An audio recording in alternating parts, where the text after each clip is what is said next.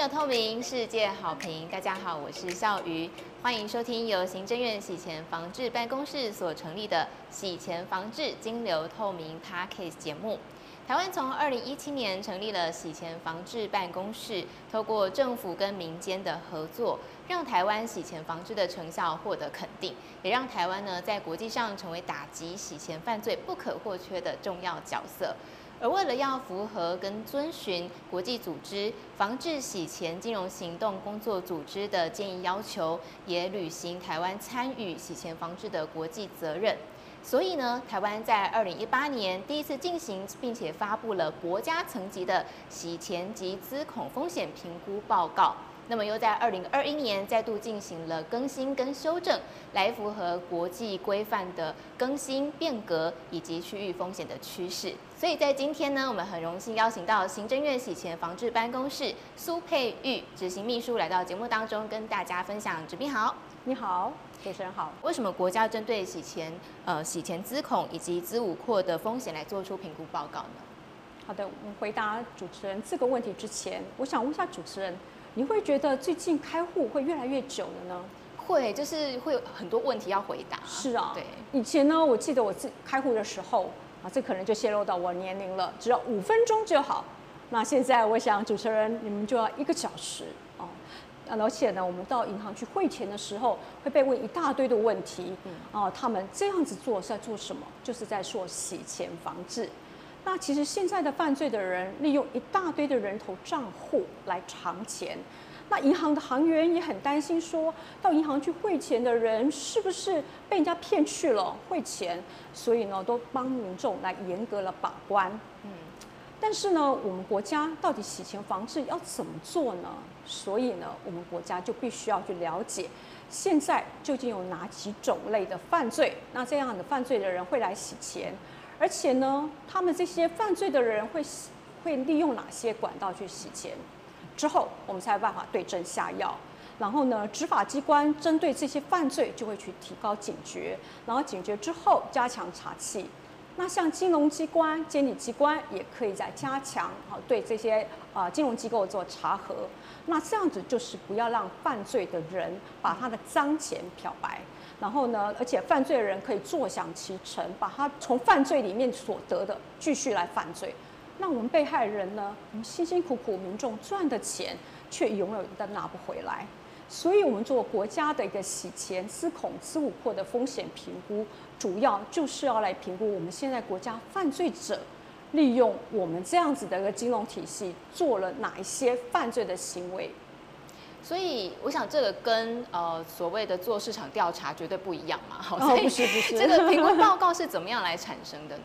洗钱的风险评估的部分哦，听起来好像很悬哈。那到底怎么样去做这个风险评估？那不过我想举一个非常生活化的例子，不晓得主持人你有没有去过？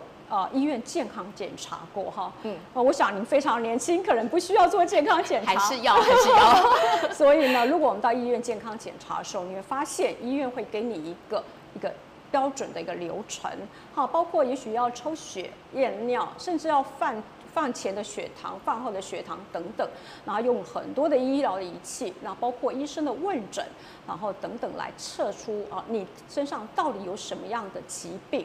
好那这样子一个过程里面，就是跟我们洗钱的部分的评估是很像的哦。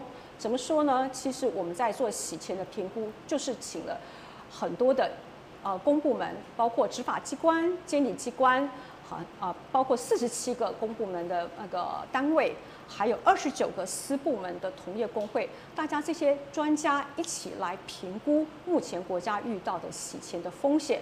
就像我们医院医师用了好多的仪器，然后大家一起来评估现在你的身上的疾病有哪些。所以，我们其实国家在做风险评估的时候，结集的力量是数百个人的力量，数百个专家，然后共同来救现在的一些犯罪。啊，包括我们必须要收集一些啊犯罪不法所得现在到底有多高，然后犯罪人的手法究竟有哪些，然后呢，他犯罪的一个范畴，我的意思是说，他会跨国境的这个部分，我们都要非常的清楚。那后来他洗钱的管道里面，他最喜欢透过哪一个金融机构，或者是哪一个呃行业去做洗钱。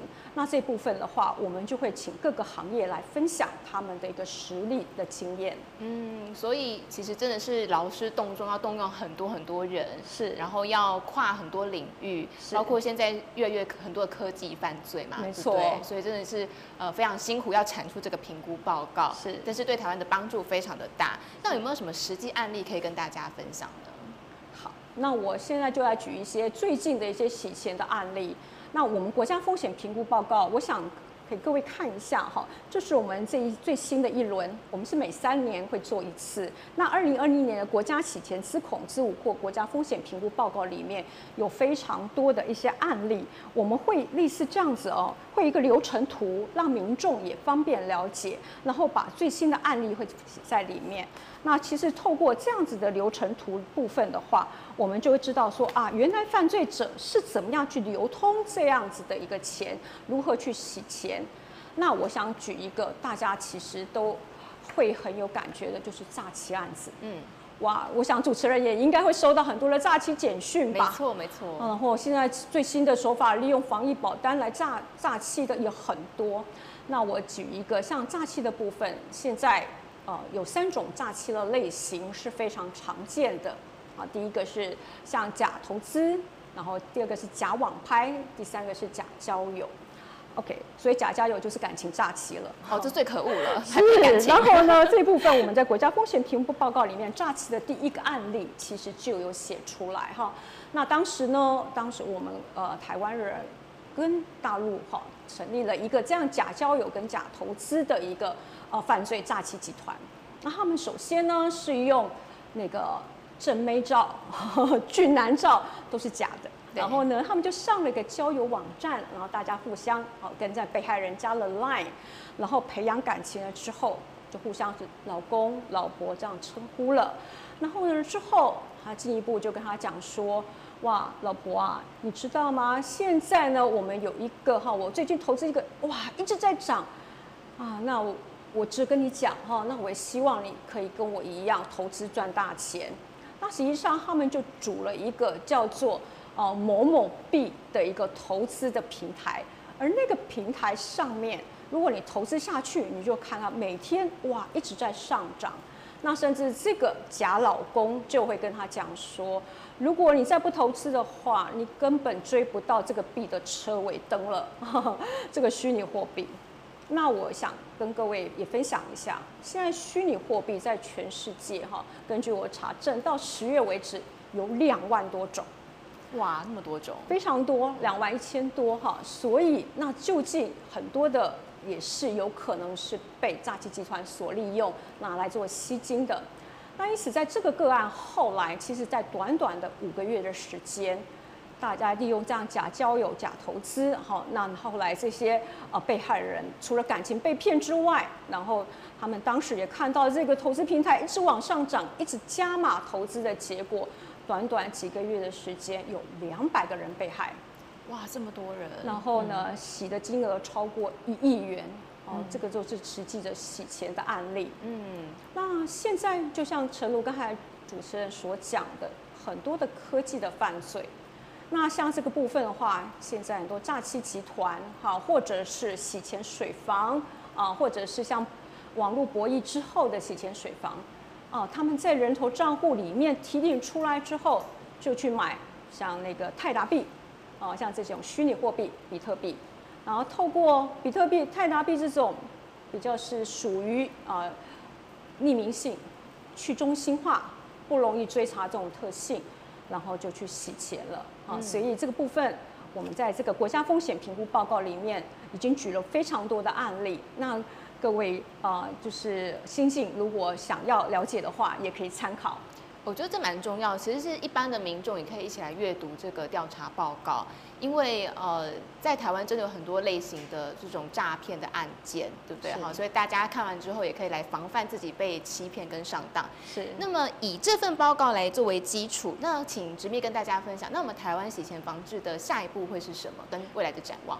是，那我们就再回归刚才我讲的那个健康检查的例子好了。在健康检查里面，如果呢，医院的医生发现说，哇，你有高血压、高血糖，我们刚才不是洗钱风险就这样评估起来，哇，诈欺是非常高的风险哦。那像这种网络赌博也非常高的风险，然后利用常常是利用虚拟货币啊、线上游戏点数啊这样来洗钱。那我们知道之后，我们国家会放着不管吗？当然不会啊，不可能嘛！就像医生知道说，哇，这个人有高血压、高血糖，他会放着不管吗？让这个病人会说，哦，那我就不给你治了，不可能。所以呢，我们一定啊，医生的部分就会用药，啊，用药之后，他通常也会请你说，啊，那你还要再来回诊吧，哈。那这个也是一样，我们其实国家对于洗钱这样子评估起来之后，知道整个管道是洗钱的重要的管道，洗钱者、犯罪者重要管道之后，我们国家也是还来做防堵，让他们洗钱者、犯罪者无法再洗钱。那洗钱的意思就是把这个钱拿来回来自己用，对，然后一直继续犯罪，继续犯罪，那被害人永远追不回来。那我们国家不可能放任这样的事情发生，就像医生不可能放任你的高血压、高血糖都不不去治疗。所以呢，接下来我们进一步就是要去评估，那你高血糖、高血压这个用药之后，那你病情好了没？因此我们现在洗钱风险评估完了。我们过来，接下来就是整个国家要动起来，好，然后我们要开始针对这些非常高风险的一些犯罪来做防堵的计划，所以我们会定定国家行动计划，那一起把洗钱的风险逐步降低，这样的话，人民辛苦赚来钱才不会被犯罪者拿去滥用，那犯罪者反倒这样坐享其成。然后继续继续再扩张他们的势力，继续犯罪，继续骗我们辛苦赚的钱。嗯，所以除了评估报告完之后，还会再进一步的防堵，来守护大家的钱。是，然后我们也会进一步再来做一个评估，然后之后再结合所有的国家相关机关，包括执法机关、监理机关，大家一起想办法来继续来防堵这样子的洗钱犯罪。保障人民的财产安全。哦，原来如此，所以诈欺的案件就是范例真的非常的多哎。那有没有其他的案例可以跟大家分享？好的，我现在想要再跟各位分享的是那个线上游戏点数。我想主持人也看得到哈，我们现在回家之后，你转电视台，哇，好多的那个手游或者很多的线上游戏的广告。好，那线上游戏点数现在也会被洗钱者滥用哦。那怎么滥用？那举一个例子。色情应招，大家一直想不起来，为什么色情应招会跟线上游戏点数又会跟诈欺集团连在一起，是吗？好，那我就跟大家讲哈，实际的个案是这样子的，有时候有一些呃想要性交易的人，然后呢他在网络上就在寻找，寻找想要性交易的美眉，好，然后呢就这个跟这个真美照的美眉，哇，好漂亮，我就说约出来说我们是可以做性交易吗？然后呢？然后这个美眉就会跟这个哥哥说：“哥哥啊，可是呢，我不知道，哈，你到时候会不会给我钱？所以你是不是可以去超商买游戏点数？好，那这个这位哥哥就真的去到游戏，就到超商去买游戏点数了。那就拍，把那游戏点数整个拍下来之后，实际上那个验证码就会给犯罪者拿走了。那这一笔钱就马上就到犯罪者的手上。”那过来，这位妹妹又会继续在讲啊，就说那哥哥，但是我不知道你是不是警察，你是不是来钓鱼的？啊，那时候，那你为了要确认，那是不是可以可以拍个身份证给我？哦，正反，那正反代表着什么？正反面有你的个资，哦，出生年月日、身份证，包括你的反面有你的住址。好，拍出去之后。好，那这个美眉总算答应要跟这个哥哥见面了。那约的时间、地点到当地了之后，哇，有这这真美照的这个美眉都没有出现。等个一个小时之后，那这个被害人其实就慌张了，怎么都没有来呢？那刚刚赶紧就跟 Line 去跟他联系，联系的结果啊，发现啊，这根本就是诈骗集团的诈骗，他已经把他游戏点数都骗走了，啊，不打紧。后来，这个诈骗集团甚至进一步延伸，变成恐吓，哦，就说你现在所有的个资在我手上，如果你再不继续拿这个游戏点数的话，好，那去买游戏点数给我的话，那我就把你个资，那我住知道你住在哪里哦，好，这样来恐吓。那因此这样被害人就会不断的去买游戏点数满足。那通常有时候是年轻人，那年轻人他的金钱是有限的，所以到最后真的已经金钱都没有办法来支应这样的恐吓的时候，才会跟父母讲，才去报案。那所以现在的诈欺集团结合到这样的新的手法，甚至有恐吓的情形。那他们拿到游戏点数到底要做什么？是吧？那游戏点数其实大家如果有玩过游戏，就知道其实这个点数的部分，包括虚拟可以去买虚拟宝物。那虚拟宝物其实也还是可以换现金啊，它还是有金钱交易的价值。那线上游戏点数还有一个，它不记不记名。啊，这游戏点数不会有一个记名，就是说这是谁谁谁所有的，因为在网络在玩游戏的时候，大家甚至都是匿名嘛，不是吗？那所以他们拿到这个游戏点数之后，就会到八五九一宝物的交易平台，跟不知名的买家用便宜的价钱，哦，甚至几折的价钱，七折八折，那呢就卖给了其他的买家。那其他的买家为了贪便宜，那就买了犯罪者。的游戏点数，然后他们就拿到现金啊，这就是他们换现金的方式。那这个就是他的洗钱啊，洗钱的方式。那这个部分也要提醒民众的注意。所以在游戏点数的部分，也是现在诈欺集团，甚至算是恐吓集团，他们拿来做犯罪的一个管道了。所以真的是层层叠叠的来进行非法的交易。是那民众如果。轻易的进行非法交易的话，也很可能变成受害者，对不对？是，而且呢，也是要提醒，真的不要贪网络上的小便宜，因为允许你这样子去买一个便宜的游戏点数，就是帮这些犯罪者去洗钱了，嗯，变成洗钱的共犯喽。好，所以真的要特别小心。所以台湾真的很幸福，因为其实台湾的洗钱防治的功呃功效成效是在全世界第一名嘛，对不对哦？是非常非常厉害，与有容颜。是，谢谢。好，所以今天呢非常开心，我们可以来了解这个国家风险评估报告的重要性，那也跟大家分享。那也再次感谢我们行政院洗钱防治办公室的苏佩秘书执密来跟大家分享，谢谢执密，谢谢主持人，谢谢。好的，那么感谢大家的收听，也欢迎大家喜欢的话呢，可以帮我们订阅、分享。那我们就下次见，拜拜。